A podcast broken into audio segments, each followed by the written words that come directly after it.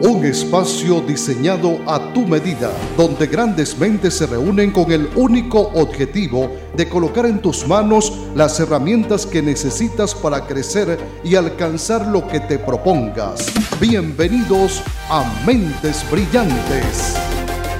Para mí es un gusto estar con todos ustedes nuevamente y por supuesto conversar con una persona de alto calibre. Hoy hablaremos un poco más sobre la perseverancia como clave para alcanzar nuestros objetivos y dialogaremos un poco con el licenciado Juan Manuel López Buchuar, quien es jefe de campaña del doctor Eduardo Saraza, candidato a la alcaldía del municipio Piar. Antes de entrar con el desarrollo de todo el tema, primeramente queremos conocerte un poco más, Juan Manuel. Te hemos visto, hemos visto tus redes sociales, hemos visto el trabajo que has hecho, hemos visto todo lo que has alcanzado. Y por supuesto te asociamos a la palabra perseverancia porque una de las claves para poder lograr objetivos y alcanzar el éxito es eso, ser perseverante. Gracias Juan Manuel por haber aceptado nuestra invitación. Bienvenido a esta tu casa, bienvenido a Mentes Brillantes. Gracias Javier, agradecido a el director de esta emisora, pues por la invitación a ti. He tenido la dicha pues de compartir eh, el mismo sitio de trabajo. Me parece una persona brillante como el programa también. Gracias, Y es un honor estar aquí en este programa también, compartiendo nuestras experiencias vividas. Y bueno, ¿qué te puedo decir? Yo nací en la población del Pao, eh, orgulloso cuando el pavo era pujante, cuando tenía una mina donde sacaban el mejor hierro del mundo. Y vemos hoy cómo de la noche a la mañana todo eso cambió, pero haber nacido allí me apega mucho a esa tierra. La adoro, me encanta, la visito y con mucha nostalgia recuerdo pues aquellos momentos de mi infancia. Yo nací un 29 de septiembre de 1980 era mi familia toda de aquí, de Upat, pero teníamos familia también allá en el Pau. Y el mejor hospital del municipio estaba allí y uno de los mejores del estado. Bueno, cuestiones del destino, mi mamá decide, bueno, vamos a, dar a luz allá. Y entre medio de un parto con problemas, con dificultades, eh, nací sin signos vitales y el doctor pues cuando ya no, daba síntomas de vida, una enfermera decide, doctor, ¿por qué no hacemos lo mismo que hizo hace unos días atrás en una bañera? Colocaron hielo y allí eh, me sumergieron por unos segundos y ahí fue que pude reaccionar. Y de ahí empecé pues a, a luchar por la vida. ¡Wow! Tremenda manera de llegar al mundo, Juan Manuel. Definitivamente esto hace referencia a que naciste bajo un propósito. y un propósito que has construido constantemente. Cuéntanos un poco más de tu formación y de ese entorno familiar, porque sé que estás rodeado de profesionales. Sí, bueno, mira, en mi hogar, después de, un par de días, de unos días allá en el Pau, decidió mi mamá volver a, a su ciudad de origen, aquí a Upata, en una casa que hasta no hace mucho viví, que es la casa materna, donde mi abuela, eh, Rosa Martínez de Bouchard, eh, crió a toda su familia en esa casa con una señora llamada Ligia Lereico, quien la considero como mi mamá, que fue la que crió a mi mamá y a todas mis tías y después nos cría a nosotros y ahora está criando a los nietos, este, a nuestros hijos. Y cinco hembras y cinco varones eran mis tíos. Cinco hembras me, me educaron. Dentro de eso mi mamá, maestra, mi tía Consuelo, maestra, mi tía Carmen, maestra, mi tía Nadia, maestra, y mi tía Xiomara, maestra. Era imposible no aprender en esa casa. Era imposible no aprender en esa casa. Y recuerdo una vez que este, hubo un gran paro de educadores luchando por las reivindicaciones salariales, los maestros, decidieron no retornar a las escuelas hasta que el gobierno pues les aumentara. Fueron dos meses sin cobrar. Fue duro, y mis tíos eran que sostenían a la familia como podían.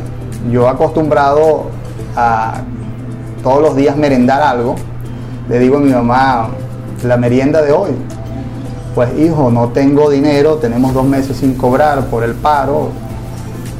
Y yo lo entendí, simplemente le dije a mi mamá, yo cuando sea grande, estudie y me gradúe, va a ser de otra carrera, no va a ser de educador, por lo que estábamos viviendo. Y qué ironías tiene la vida. Y le agarré tanto amor a la educación. Después llegué por circunstancias de la vida a un plantel educativo que, me acogió, me, dio mucha formación inclusive, porque uno aprende muchísimo en esas instituciones. Y entré a trabajar en la Escuela Granja, a quien adoro, amo y, siento muchas las cosas que está viviendo hoy en día esa institución, una institución en la cual entregué muchísimo. Y, pero antes de eso, ya la educación me buscaba. Mi primer trabajo, recuerdo yo un profesor de la universidad, yo me graduó de tecnólogo en producción agropecuaria, mi primera carrera, y mi primer trabajo, un profesor que yo admiro mucho en la universidad, el ingeniero Juan Carlos Ortega, lo llamo y le digo, profesor, bueno, yo siempre he querido ser como usted y yo quiero que usted me ayude a conseguir mi primer trabajo. Y hay una vacante en su empresa agropecuaria. Me dijo, usted está para otras cosas, usted no está para simplemente despachar en un mostrador de una agropecuaria. Y yo dije, caramba, me va a dar un excelente trabajo. Me dijo, usted con esta tarjetita va al INSE y busque para que le den, eh, sea docente del INSE. Y empecé con dos talleres. Yo agarré la tarjetita y me atendió allí el doctor Bernardo Gutiérrez, médico veterinario, no se me olvida. Se asomó por la ventana y le dijo, vas muy bien recomendado, vamos a ver si sabes algo, porque esos canteros allí en el jardín no producen. Y yo me quedé callado por unos minutos y dije, creo que es porque los canteros los levantaron de bloque, hace mucho calor y hay mucha resequedad y las plantas mueren. Correcto. Y me dijo, los el taller es tuyo. Con una pregunta. Con una sola pregunta. Y dije, no pensé ni cuánto me iban a pagar ni nada. Pero yo decía, esto no es lo mío. Era lo que decía internamente. Y también recordaba al docente, a Juan Carlos, que me decía, lo que sea usted lo agarra. Después llamé a, Juan Carlos y Juan Carlos me dice, profesor, bueno, yo comencé a trabajar en el INSE. Así empecé yo. Y si usted quiere ser como yo, empiece por el INSE. Son los pasos. Y así fue. Luego me dieron para dictar un curso como a los tres meses en las cárceles móviles del Dorado. Yo era apenas un muchacho y era un grupo de reclusos. Y fue porque hubo una discusión allí entre personas ya experimentadas dictando estos talleres y nadie quería agarrar para allá, para el Dorado. Y yo levanté la mano en esa reunión y dije, ese soy yo. ¿Cuál es el taller? Es el cultivo del maíz que debe de dictar el taller allá. ¿Pero usted está seguro? Sí, yo estoy seguro. Las, las piernas me temblaban. Pero yo pensaba que era mi momento y lo fue. Fui, dicté el taller en tres meses duró el taller, tenía siete días libres, 21 días este, trabajando y han sido uno de mis mejores alumnos, eso es lo que yo he tenido después en mi trayectoria de, educador, porque cuando entré al aula de clase habían gente que cuando ya estaban entrando se escuchaban gritos y de afuera insultando a estas personas que pensaban que había una nueva oportunidad para la vida y educándose era la solución. Bueno, esa gente no estaba de acuerdo y esto le respondían de una manera agresiva. También yo sentía mucho temor en ese momento. Pero cuando entrábamos al aula de clases, todo el mundo atento, escuchando eh, sobre las orientaciones y bueno, trabajamos excelente con esas personas, terminamos el curso. Cuando regresé, el ingeniero, el, el médico veterinario me dijo, el jefe mío, Bernardo Gutiérrez, me dijo, mire, usted está hecho para otras cosas, no para trabajar en el INSE. Aquí tienes una carta de recomendación, usted va a trabajar en CBG en desarrollo endógeno. Y yo no creía en ese departamento, de hecho todavía no creo en ese departamento de desarrollo endógeno y dije, bueno, voy para allá. Dijeron que me iban a llamar, esperé un mes, no me llamaron y me sale la oportunidad de trabajar en la UNEC. Y, la luz de Guayana. Y entré a mi universidad, la que me formó, y empecé pues con un sueldo muy, muy, muy bajo, por cierto, trabajando en Sierra de Lema, en una estación experimental de la CBG, junto con la universidad y otras universidades eh, eh, de otros países. Eh, estaba Brasil, estaba Alemania con algunos convenios. Y yo era el asistente de los que iban a hacer maestría, posgrado y doctorado. Las prácticas de campo yo era el asistente. Aprendí muchísimo, muchísimo. Me enseñó muchas cosas importantes que eso fue lo, lo que diría yo, la experiencia que acumulé en todos los sentidos, experiencia de vida, eh, bastante. Y bueno, como a los, como al año más o menos, al año y unos meses, eh, hubo allí una experiencia no muy agradable, con, porque había que capturar algunos reptiles en algunas oportunidades como el caso de culebras. Allí habían tres del equipo mordidos por culebras. Y en la noche dije, esto no es lo mío, casi fue mordido por una cascabel. Y dije, no, no, yo tengo que buscar otro destino. Me voy a Upata, renuncio, si no me dan el cambio, porque al año me tenían que dar el cambio, no me dieron el cambio, me vine sin tener nada en las manos y al mes me llamaron del Ministerio de Educación. Y desde allí empecé a trabajar como educador y después estudio, saco la licenciatura, mención escuelas técnicas y una carrera muy bonita dentro de la Escuela Técnica Agropecuaria, con muchas oportunidades, con todos los equipos, con toda la infraestructura, desarrollando proyectos importantísimos de investigación que ganaron a nivel municipal, que ganaron a nivel estatal e inclusive lo presentamos a niveles nacionales, proyectos extraordinarios, cultivos este, chinos que trajimos acá compartiendo con otras culturas, llevando esa cultura este, a la escuela y, compartiendo lo nuestro con ellos también y fue algo bastante agradable. Luego proyectos avícolas, eh, compartimos con la escuela Levigoski con niños de, este, con problemas auditivos, con, con, síndrome de Down y fue también una experiencia muy grata, muy agradable compartir con ellos y verlos reír, verlos aprender, eso no tiene precio.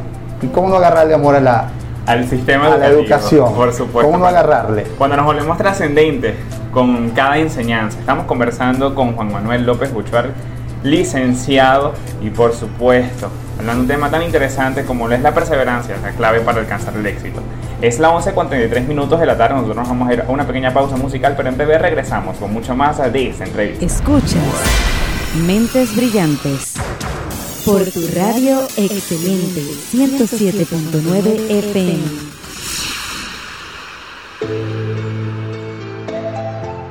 Seguimos conversando con el licenciado Juan Manuel López Buchuar, quien es el jefe de campaña del doctor Eduardo Saraza, candidato a la alcaldía del municipio Piar. Conversando un poco más, claro, ustedes no pueden enterarse de lo que hablábamos detrás de, detrás de cámara, pero de alguna u otra forma vamos a hacer referencia a justamente eso. Una de las características que arropa Juan Manuel es este hecho de ser perseverante, pues e inició, ya sabemos que los inicios en el mundo político fueron desde muy pequeños. Cuéntanos esa experiencia, Juan Manuel. Bueno, mira, en mi familia algunos tíos militaron en el Partido Acción Democrática eh, y uno va agarrando el cariño y el amor a, lo que hacían ellos, eh, de servirle al pueblo y la política nace de allí, parte de allí. O sea, los políticos estamos para servirle al pueblo y no para que el pueblo nos sirva a nosotros. Y ahí es donde cambia la perspectiva de la política en Venezuela. Una de las cosas que hoy por hoy estudio, estoy haciendo ahorita un diplomado en ciencias políticas, eh, esas son cosas que nosotros tenemos que voltearle la cara a esto y hacerle ver a Venezuela que la política no es sucia, que la política es un arte, que la política es una ciencia, que la política es algo bonito, cuando realmente nos prestamos y nos servimos para el pueblo y no para que el pueblo nos sirva a nosotros, como bien te lo dije ahorita. Eh, realmente entro en la política cuando estaba estudiando en la UNED y siempre estuve vinculado con el deporte de hecho, representé al Estado Bolívar en varias oportunidades en la disciplina tenis de mesa, representé dos veces a Venezuela ya como atleta de alto rendimiento en la disciplina de tenis de mesa, en la válida internacional de Margarita, en la válida internacional de Panamá. No sigo pues porque ya estaba en la política y no puedes hacer las dos cosas al mismo tiempo. Claro, uno o la otra. Sí. Cuando fui a representar a, la UNEC en los Juegos Juvines que se desarrollaron en la ciudad de Cumaná, este, venía de ser operado del corazón. Yo tuve una operación a los 18 años de edad este, en Mérida. Hicieron un cateterismo y una fulguración producto de un síndrome que nací con eso y ya gracias a Dios ya no tengo nada de eso y estoy sano. El síndrome de Longano-Levin, así se llama. Y a los tres meses ya yo estaba practicando mi disciplina y representando a mi universidad en unos Juegos Nacionales universitario. Eh, allí vi cómo nos discriminaron. Las autoridades en ese momento eh, nos dieron un uniforme para jugar fútbol sala y nosotros éramos de tenis de mesa. Las peores raquetas eran las nuestras cuando yo veía a la Universidad Santa María, cuando veía a la Universidad Carabobo, cuando veía a la ULA con tremendos uniformes. Ya nada más con el uniforme perdíamos, porque psicológicamente decía, oye, esto deben de ser unos bárbaros. Correcto. Cuando yo llegué, yo dije, esto tiene que cambiar. Y la única forma de cambiar es asumiendo el rol de dirigente.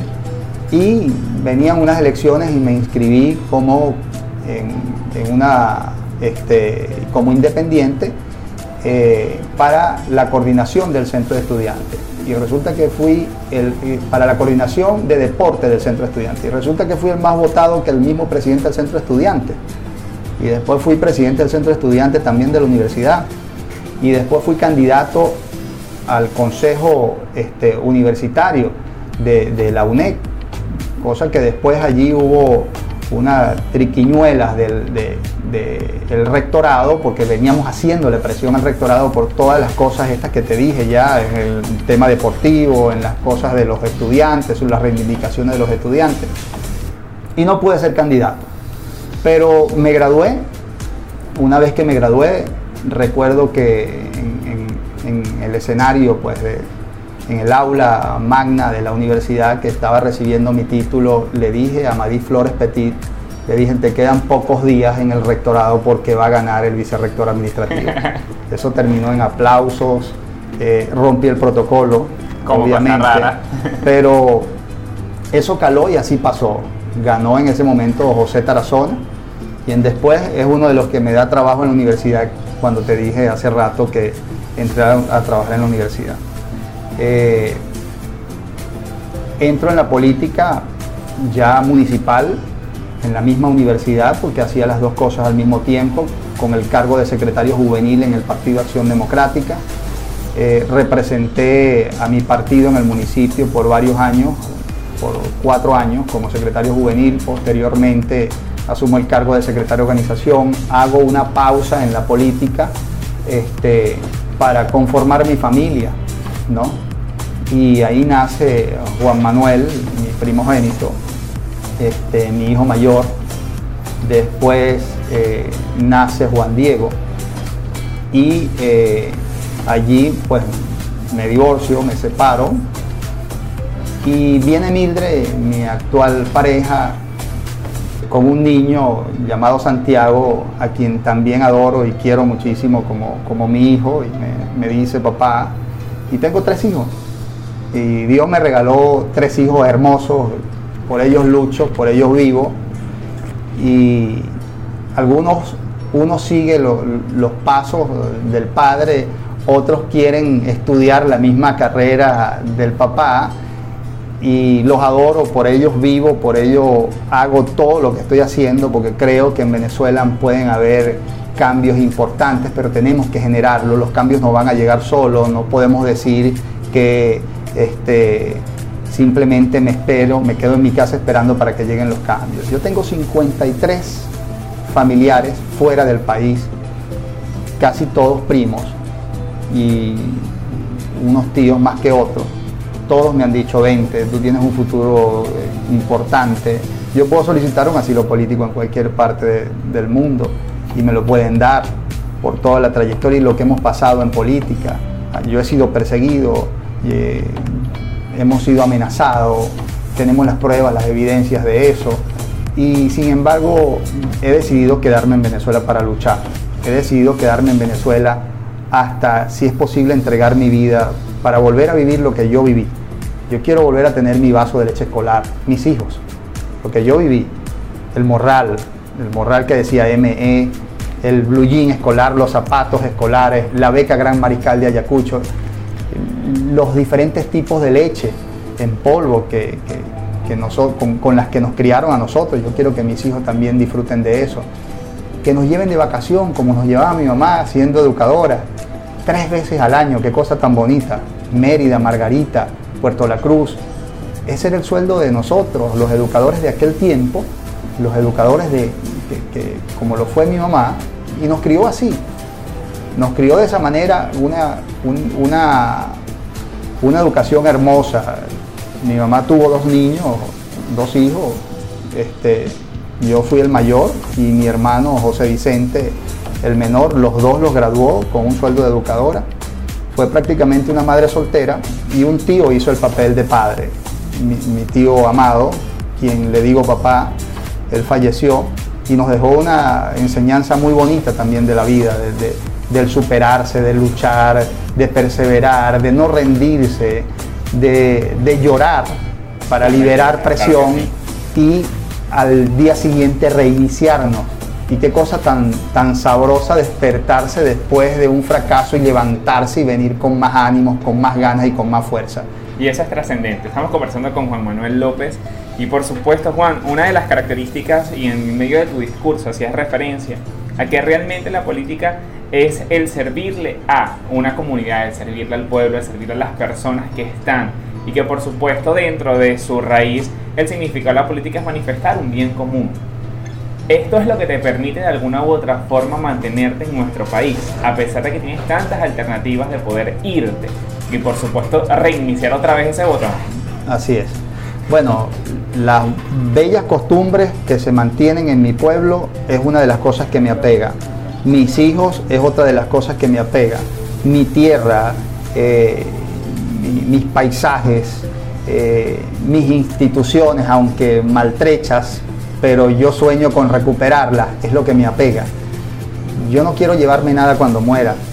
Yo perdí a mi mamá eh,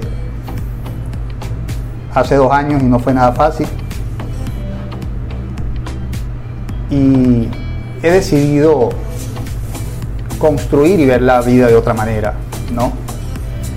Recordar a mi madre por las cosas bellas, quiero que así me recuerden mis hijos y mis amigos. Y quien no lo es también.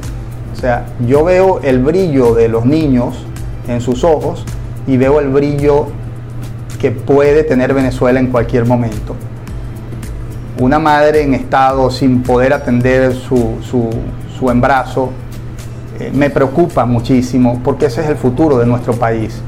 Y creo que esto se puede cambiar. La solución no es emigrar, la solución no es irse. Yo quiero que todos esos familiares, que no conozco mucho de ellos, porque este, unos ya tienen hijos. Tengo una ahijada que tuvo un hijo en Chile, tiene un chilenito, tiene uno ahora en, Bélgica, ¿ves? Entonces imagínate, y yo no sé si mañana se vaya a otro país y tendrá un hijo de otra nacionalidad. O sea, ojalá todos fuesen venezolanos y que aportaran todos sus conocimientos, familiares exitosísimos que tuvieron que... Tengo una, una prima hermana que es como mi hermana Wilmania Buchar, que está en Chile ahorita, endocrinólogo, que dejó mucho aquí en este municipio y en Caroní, inclusive todavía tiene algunas propiedades aquí, se fue a Chile y trabajaba en un, orfelino, en un, un ancianato. Y después tuvo que trabajar también en, en el hospital, no le daban trabajo como era, sino eh, tenía que concursar, a veces pasaba el concurso, a veces no, y estaba en, esa gran incertidumbre. Y tuvo que ahorita armarse de valor y entrar como personal de contingencia ahorita en la sala de COVID y ahí sí le dieron el trabajo fijo. Pero resulta que es tremenda profesional y Dios le ha dado la oportunidad de superarse en esa tierra y bueno, ya está rehaciendo su vida, ya gracias a Dios, pero costó muchísimo para eso. Cuando era una persona que tenía todas las estabilidades y todo estaba dado aquí para poder eh, ser grande pues eh, en esta tierra y que pudo haberle dado muchísimo más. Tuvo que irse para otro país. Yo no quiero ir a darle todo el conocimiento que he aprendido aquí en otros países. quiero dejarlo aquí en mi tierra. Entré a trabajar en la escuela granja, empezó la escuela granja a los años a tener dificultades, directores iban, directores venían, eh, asumo la coordinación de proyecto productivo, no se me daba la posibilidad de ser el director por cuestiones políticas y en más de un directorio lo dijeron, no puede ser tremendo perfil, pero no puede ser porque no es oficialista y eso este, me permitió seguir luchando. Hasta que logré la coordinación, me dieron la oportunidad con el profesor David Castro, a quien le agradezco, me da la oportunidad y empecé a tratar de levantar eh, eh, esa, institución en el área productiva, pero ya el mal estaba hecho, ya habían Había avanzado mucho. mucho, muchos robos, muchas cosas allí que, y no pudimos pues realmente. Eh, me dan después la subdirección del plantel, cuando me correspondía ser, ser el director, no colocaron a la persona idónea y empieza la institución a retroceder peor. Y bueno, decidí renunciar al corto tiempo a, la, subdirección y empecé pues a una lucha para tratar de cambiar la dirección de, ese plantel, la directora específicamente, y vino entonces algunas persecuciones, primera vez que me levantan a mí un expediente, eh, cosa que fue totalmente ilegal, me suspenden el salario, pero no sabían que ya yo me había inscrito en la Federación de Maestros y era candidato a secretario general de la Federación de Maestros y gano las elecciones y eso lo tenía yo muy calladito y ahí viene la astucia en la política, ¿no? Y resulta que eh, hice un reclamo ante la zona educativa con un abogado laboral diciendo que si no procedían a restituirme mi salario y a quitarme ese lunar negro que me habían puesto allí eh, como, como que si un lunar de esos que tatúan, porque no es un lunar que nace de manera natural, porque yo no me lo gané, sino que me lo pegaron allí sencillamente para, para, poner fe a mi piel en, el mundo educativo. Y lo luché y unos me decían, pero el abogado te cobra más que lo que te van a pagar. Y yo le decía, no, pero se trata de mi reputación. Correcto. Y tengo que limpiar mi imagen. Y así pasó. Al poco tiempo me restituyeron mi sueldo y me pidieron disculpas por lo que habían hecho, que ellos no tenían nada que ver con eso, que era una cuestión personal aquí abajo y broma. Y la licencia sindical me salió, una licencia sindical que empecé después a luchar por las reivindicaciones de todos mis colegas, de las injusticias que se cometían. Y ahí estoy, pues, sirviéndole a mi gremio, sirviéndole, sirviéndole a las comunidades, sirviéndole a mi pueblo. Y ahora candidato a concejal eh, nominal en este municipio para seguirle dando a mi pueblo, tratando de llevar al doctor Eduardo Saraza, que también es mi amigo y que tiene las mismas inquietudes y el mismo pensamiento que yo tengo, y criado también en un seno de pura educadoras. Entonces, eso me conlleva a mí a no bajar la guardia, a seguir viendo hacia el futuro, y a seguir creyendo en esta tierra y en su gente sobre todo. Los buenos somos más. Por supuesto. Los malos son menos. Los buenos somos más. ¿Cuál sería el mensaje que Juan Manuel López le daría a toda nuestra audiencia justamente en esta oportunidad de poder decir, bueno, tenemos la, alternativa de cambiar y por supuesto manifestar un bien común para toda nuestra población. ¿Cuál sería ese mensaje de cierre que le harías a toda nuestra audiencia, Juan Manuel? Mira, a los jóvenes, específicamente a los jóvenes, porque yo creo que de allí parte el desarrollo de esta nación. No dejen de estudiar. Las posibilidades de hoy de estudio son pocas, pero tenemos que buscar la forma de abrir esa ventana del conocimiento, porque eso nos permite superarnos, eso nos permite ver hacia el futuro, eso nos permite crecer, eso nos permite desarrollarnos y que vamos a necesitar de todos esos profesionales mañana cuando todo esto cambie. Yo creo en la generación de oro, pero una verdadera generación de oro, en la que en un tiempo lo fuimos, que teníamos los, mejores programas televisivos, que teníamos los programas, los certámenes de belleza más hermosos del planeta, que teníamos las mejores playas, que teníamos los mejores negocios, los mejores comercios, que teníamos los mejores profesionales. Tenemos que recordar a Jacinto Combi, de aquí, de Venezuela, de nuestra Universidad Central de Venezuela, que tenemos profesionales extraordinarios desplegados por todo el mundo, que regresen a la patria de Bolívar, esa patria que soñó ser libre. Yo creo que podemos volverlo a hacer y tenemos que lucharlo porque en nuestras venas corre la sangre de nuestro libertador y esa sangre de patriota tenemos que sacarla en este momento porque nos los está demandando el país, nos los está demandando nuestros hijos, nos los está demandando todas las bellezas naturales que están hoy en peligro de extinción porque las están, las están acabando por, por el arco minero y, por, y pare usted de contar de todos estos atropellos que se le vienen cometiendo a, nuestro, a, a nuestra querida Venezuela. A esos muchachos les digo que no dejen de estudiar, que busquen las posibilidades. Hay unos que dicen, yo gano más vendiendo chupi chupi, yo gano más sacando algo de la mina, ¿para qué estudiar? Se equivocan. Aquí las cosas tienen que agarrar nuevamente su orden y cuando una vez que agarren el orden vamos a ver el, el país progresar. ¿Y sabes quién desarrolla eso? Su gente, nosotros. No lo va a generar más nadie. Entonces les invito a que si se caigan, levántense, sigamos adelante y miremos hacia el futuro, porque Venezuela tiene un futuro muy hermoso hemos conversado con el licenciado Juan Manuel López Buchuar, quien es el jefe de campaña del doctor Eduardo Saraza, candidato a la alcaldía del municipio Tiar. Nosotros nos vamos a ir, pero en breve regresamos con más.